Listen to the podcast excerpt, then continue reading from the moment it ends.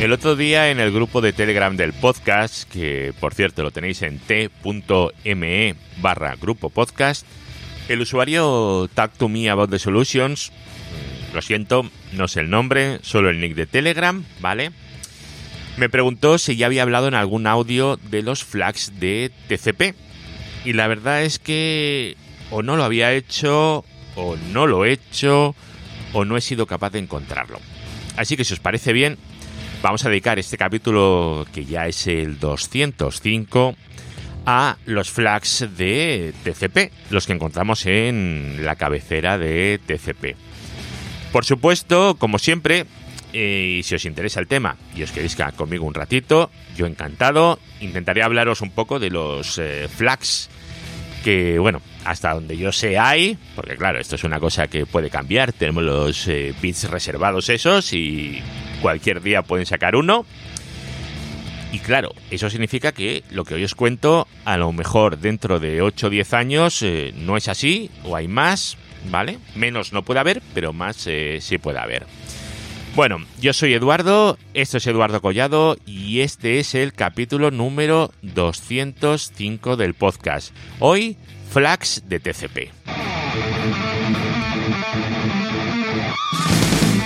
Redes, hosting, tecnología, eduardocollado.com.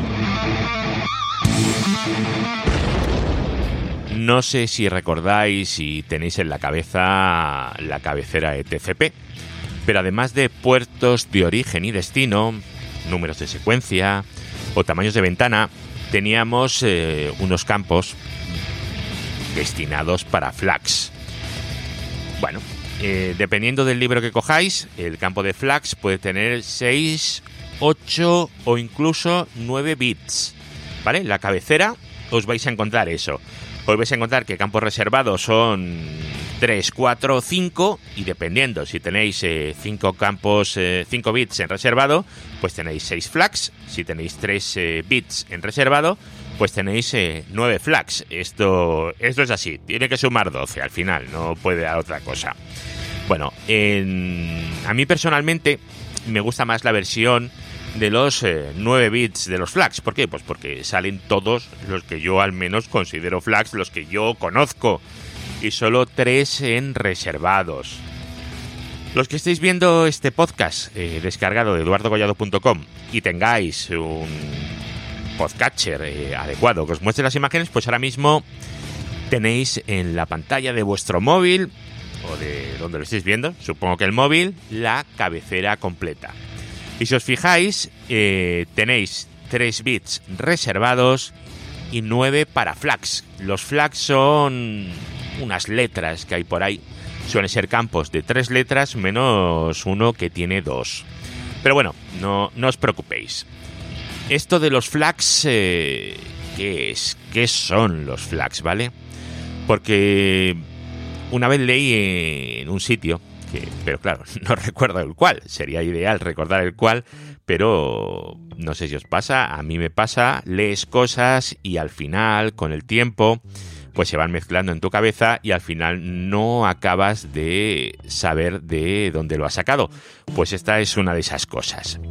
Bueno, os cuento. Una vez leí que los flags de TCP, que no hay que pensar como si fueran flags para, para entenderlo que lo mejor es pensar que son señales de tráfico.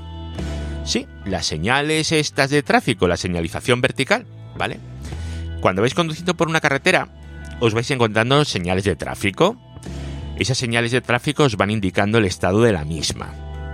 Si hay una curva cerrada, si hay un paso de cebra, si hay una glorieta más adelante, límites de velocidad, ¿verdad? Os van dando pistas de los cambios que puede ir teniendo la carretera y cómo puede aceptar a vuestra conducción. Es decir, cómo os tenéis que adaptar al estado actual de la carretera. Bueno, pues los flags de, TCP mm, tienen la misma función que esas señales de tráfico. Y es irnos indicando los cambios de situación o condición que tienen los peers entre ellos, ¿vale? En su comunicación extremo a extremo. Eh, si me puedes mandar más datos, si no me los puedes mandar, si hemos acabado de hablar, si no hemos acabado de hablar, ese tipo de cosas. Y eso es lo que tenéis que tener en mente. Bueno, en la formación clásica de TCP, la, bueno, la que te dan en un CCNA o una cosa así básica, ¿vale? Tenemos solo 6 flags, de los cuales uno está caducadísimo. Pero bueno, son 6, ¿vale? Por lo menos es lo que nos cuentan, que son el SIN, el ACK, el FIN, el RST, el PSH y el URG, el URG. ¿Vale? Ah, los vemos, ¿vale? Luego, si habéis continuado profundizando en TCP, a lo mejor os habéis encontrado dos flags más, que son el EC y el CWR. Bueno, ya llevamos 8. Y luego si habéis seguido leyendo y habéis tenido muchísima curiosidad, o a lo mejor os lo han contado de entrada, como os lo estoy contando yo, vete a saber, ¿no? Pues entonces tenéis un flag llamado NS. NS, ¿qué cosas se llaman NS? Eh? Un flag de TCP, un registro de, de DNS. Bueno, no os preocupéis mucho por las siglas, ¿vale? Porque vamos a ir hablando de todos esos flags uno por uno, ¿vale? Vamos a hacerlo en tres fases. Primero os voy a contar los seis más eh, conocidos, luego los dos que son menos conocidos y luego por último el NS, que es, eh, bueno, el último que yo también conocí. Realmente os lo voy a contar de la misma manera en la que yo lo fui conociendo esto de los flags. Bueno, vamos a ir por el primero, ¿vale? Que es el del SYN el de synchronization, sincronización, ¿vale? S-Y-N de synchronization, del inglés S-Y-N, ¿vale? Bueno, eh, a ver, ¿tenéis en mente el desafío en tres vías de TCP? ¿Cómo se establecía una conexión? Bueno, pues la, ese mecanismo eh, en el cual eh, se establece la conexión inicial entre dos hosts eh, hay unos parámetros que siempre nos han sacado a la luz, unos flags, ¿verdad? Bueno, tenemos alguno más, pero nos cuentan eso. Nos cuentan que tenemos un SIN para un lado, nos responde a ese SIN un ACK y otro SIN, y respondemos con otro ACK. O sea, SIN para un lado, SIN ACK de vuelta y, ACK otra vez para el otro lado. Tres vías. Vale. También nos cuentan que ahí se negocia el tamaño de ventana. Y eso, bueno, ahora os cuento también eso cómo va, porque es algo que, nunca se cuenta, ¿vale? No se cuenta porque realmente no es necesario meterse en nuestros vergenales, pero bueno, os lo voy a contar hoy, ¿vale? Un poquito, que es lo que tiene. Bueno, pues en ese proceso se envía el SIN, marcado el bit de SIN, ¿vale? Hemos visto en la cabecera, eh, bueno, si os fijáis en la cabecera de, de TCP, tenemos una serie de bits. Entonces tú o lo marcas o no lo marcas. O sea, no significa que si pone 2 es una cosa y si pone 3 es otra. Sería más óptimo. Bueno, 3 sería 1, mm, 1, ¿vale?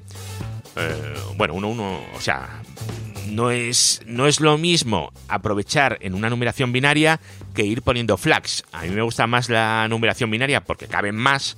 Pero bueno, aquí se utilizan flags. Es decir, si tenemos 4 bits, tenemos para poner 4 variables. ¿Vale? Bueno. Sigamos, eh, que me, he ido un poquito del tema. Mandamos el SYN, vale, para esa comunicación, la sincronización. Y luego el destino nos manda otro SYN de vuelta y un ACK. Vale, pues el SYN es el que establece la conexión. Hasta aquí yo creo que lo conocemos todos o la mayoría. En las notas del programa, ¿vale? En eduardocollado.com os dejo todo escrito para que lo podáis tener, ¿vale? Ya sabéis que todos los audios que son técnicos os los escribo. Las charletas no, porque ¿para qué voy a transcribir eso, no? Pero los, eh, los audios técnicos sí. Vale, siguiente flag sería el de ACK, Acknowledgement. Que esta palabra significa agradecimiento. Esta palabra en inglés a mí me costó, me costó una jarta, ¿vale? Escribir acknowledgement, esto es, bueno, bueno, da igual, vamos a ver. Este bit se marca para agradecer, como dice la palabra, la recepción. Es decir, me llega y yo le mando una CK de me ha llegado, mándame más, ¿no? Bueno, pues en el desafío en tres vías, el ACK se manda cuando yo he recibido un SIN del otro lado. Y luego también vamos a estar mandando ACKs constantemente, ¿vale? Para confirmar la recepción de los segmentos enviados desde el origen al destino. Bueno, si habéis jugado alguna vez con el White Shark eh, de Sniffer y lo tenéis puesto, vais a ver ACKs por todas partes. Y es simplemente la confirmación que me ha llegado un, datagrama, bueno, un segmento en este caso que hablamos de TCP. Vale, estupendo. Sin y ACK. Hasta aquí, fácil. Vamos a entrar en el siguiente. El siguiente es fin. Este también está entre los, eh, los estándar, ¿vale? F-I-N de finished, de terminado, acabado. Bueno, esto se manda de un lado al otro y se manda con el último datagrama, con lo cual significa que la conversación ha terminado y se cierra la sesión. Ya está, es el fin, no, no tiene más. Y se marca para finalizar. Vale, ahora tenemos otro que es muy parecido, ¿vale? Y que este eh, a veces da muchos dolores de cabeza, que es el RST, el reset. Bueno, este flag se manda del destino al origen, ¿vale? Y se envía en el momento en el que el destino recibe un segmento que no esperaba y que no debería de haberle llegado. Vale, eh, también finaliza la, la, comunicación como el fin, ¿vale? Pero si os fijáis, es eh, diferente, ¿vale? Yo me he contado con gente que confunde el fin con el RST. Y fijaros que el fin indica una terminación normal, el origen manda marcado con fin, diciendo este es el último, y se finaliza. Y el RST es al revés, va desde el destino hacia el origen, y lo que hace es decir, he recibido algo que yo no esperaba. Mm, vamos a terminar porque esto no me gusta. Vale, pues eh, esa es la diferencia entre el fin y el reset. Y luego tenemos otros dos que también se confunden mucho, que son el PSH, push y el urgent, URG. Os cuento primero el PSH. El flag de PSH indica al receptor que tiene que procesar los segmentos a medida que son recibidos. Que no tiene que almacenarlos en un buffer. Que no, ¿vale? Al buffer no. Directamente hay que pasarlos a la siguiente capa, a la capa de aplicación. Vale, eh, ¿por qué esto es importante? Bueno, pues porque eh, hay que tener en cuenta que la capa de transporte, en nuestro caso ahora mismo el protocolo TCP, obviamente, espera un tiempo antes de enviar el segmento a, por el cable al otro lado, ¿vale? Y en el otro lado, cuando le llega la capa 4, también lo guarda un poquito en un buffer, a ver si hay más para minimizar eh, la información que le va pasando a las aplicaciones. Eso, eso está bien, ¿no? Lo que pasa es que hay aplicaciones que necesitan los datos cuanto más rápido, mejor, ¿vale? Aquellas que son a tiempo real. Entonces ahí pues es muy utilizado el push, el PSH. Lo que hacemos es, por lo menos cuando llega al receptor, decirle que lo mande a la aplicación lo más rápido posible, que no lo procese, ¿vale? O sea, que no lo procese, que no lo guarde en un buffer para almacenarlo e intentar minimizar eh, la comunicación por el protocolo, por el interfaz del protocolo, vamos, que no lo haga. Entonces, que directamente lo pase. Eso es el push, indicar al receptor que lo pase para arriba y se marca en el flag, en el bit de push. Luego tenemos otro que es el, URG, el urgent. Este tiene, bueno, os, cuento, es, es, parecido al push, ¿vale? Pero bueno, en vez de llegar los, eh, los segmentos ordenados, aquí la información llega desordenada, bueno, es, tiene, otras, tiene otras cosas, ¿vale?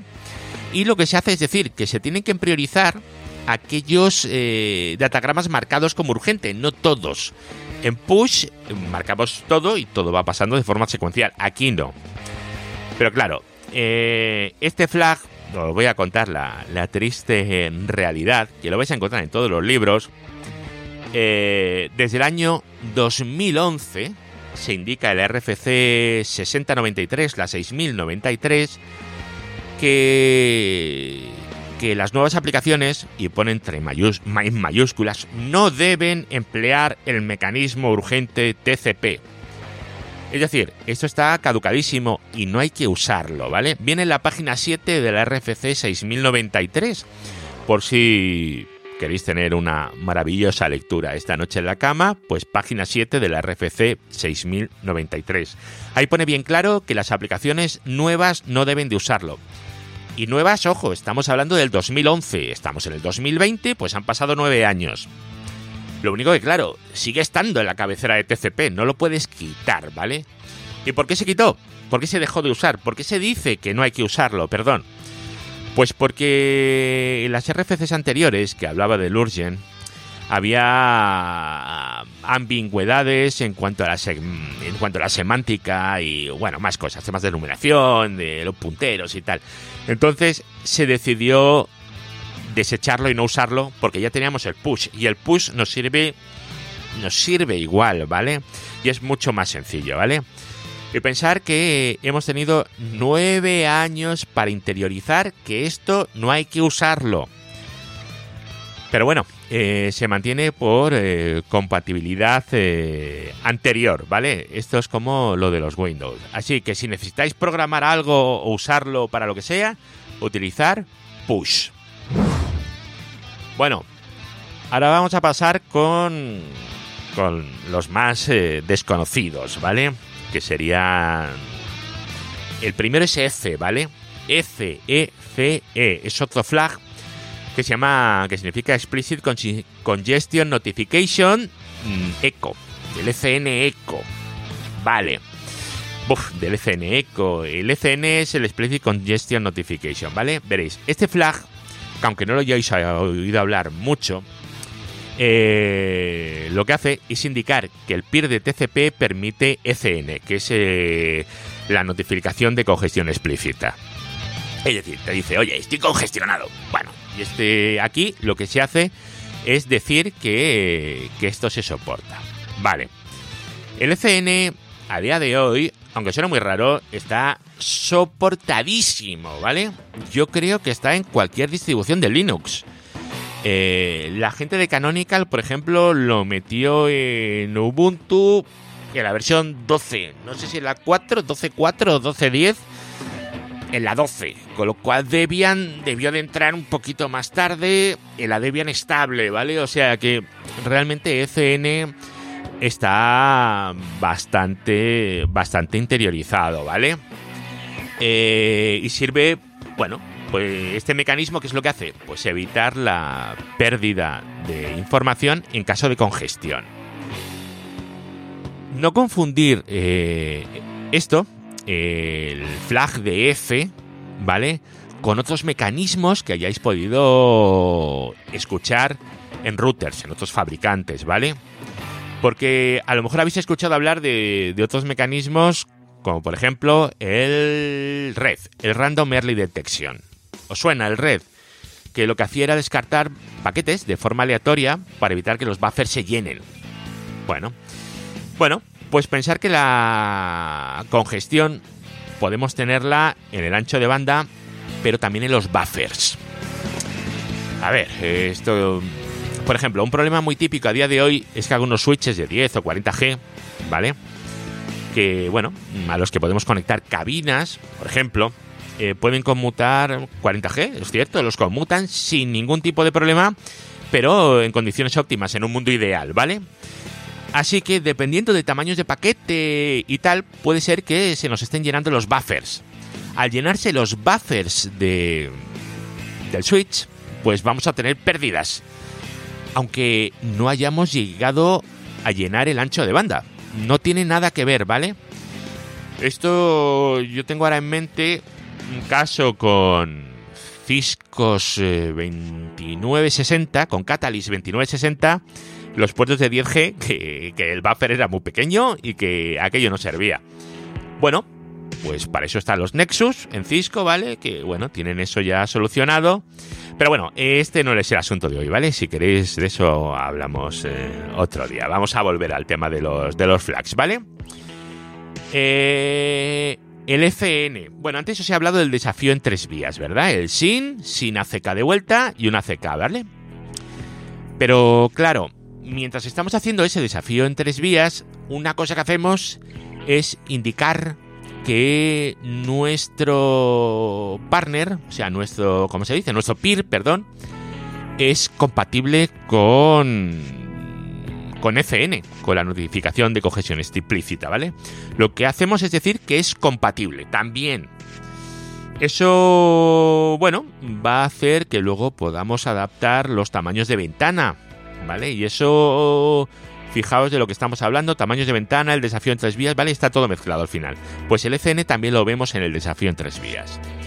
Luego, este flag, además, suelen marcarlo los dispositivos intermedios como, como routers, ¿vale? Y bueno, cuando el dispositivo intermedio lo que tiene que tratar es mucha información que pueda generar congestión o pérdida de paquetes, pues eh, va a utilizar un mecanismo basado en, en FN, ¿vale? Y vamos a marcar flags. Cuando el emisor va a ver el flag del FE, el F, no confundáis el F con el FN, ¿vale? Que se parece mucho. El F es el flag, ¿vale? El FN es el mecanismo. Bueno, cuando el emisor ve el flag, el F, lo que hace es reducir los datos eh, que envía. ¿Para qué? Pues para evitar en lo posible pérdidas de información. Pero claro, esto lo envía el... Bueno, se tienen el mecanismo, ¿vale? Que lo habilitan con el F. Y luego tenemos otro flag, que es el CWR, que es el Congestion Window eh, Windows Reduce, eh, la reducción de ventana por congestión, ¿vale? Que lo que hace es reducir a la mitad del tamaño, el tamaño de la ventana TCP, eh, ¿Con qué objetivo? Con el objetivo de, de ralentizar el envío de información, ¿vale? Bueno, pues esto se hace así. Y esto, el host lo que hace es establecer el flag este, el CWR, para indicar que ha recibido un segmento TCP con el flag F. Es decir, uno responde al otro, ¿vale? Estos flags se utilizan muchísimo, pero por alguna razón no son muy conocidos. Bueno, y vamos a por el último flag del día, el NS, Nonce Nons Sum. Bueno, pues este flag, eh, el NS, es un flag que a día de hoy y hasta donde yo conozco sigue siendo experimental, ¿vale? Y el objetivo de este flag va a ser utilizarlo contra envíos maliciosos por parte del origen, ¿vale? todavía están viendo cómo utilizarlo, así que bueno, yo tampoco me preocuparía demasiado. Simplemente que sepáis que hay otro que son nueve mm, los flags definidos y que para reservados solo quedan 3 bits, ¿vale? Eh, sobre sobre este flag, bueno, podéis buscarlo, el RFC 3540, ¿vale? Y en el punto 5, bueno, os viene un párrafo que os dice que la suma inicial de 11 es 1, eh, que se incluye dentro del SIN ACK eh, y ACK, ¿vale? O sea, dentro del desafío en tres vías. Y que lo que hace es permitir eh, al otro punto inferir el soporte de 11. O sea, lo infieres, los deduces porque ya lo tienes marcado, ¿vale? Así que no es una negociación. ¿Vale? Así que el receptor del SIN ACK no necesita verificar si el NS está configurado o no, ¿vale? Para saber si, para establecer el NS en el ACK posterior. Es decir, yo lo infiero, no lo, o sea, lo deduzco, no, no lo tengo confirmado y no tengo un ACK sobre ello. Pero bueno, eh, este ya os digo, esto simplemente que lo tengáis en mente que existe. Redes, hosting, tecnología, eduardocollado.com.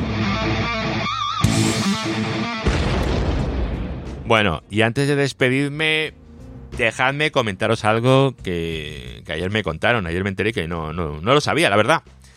Y es que en Tecnocrática estamos en la posición 36 del ranking de conectividad IPv6 a nivel mundial.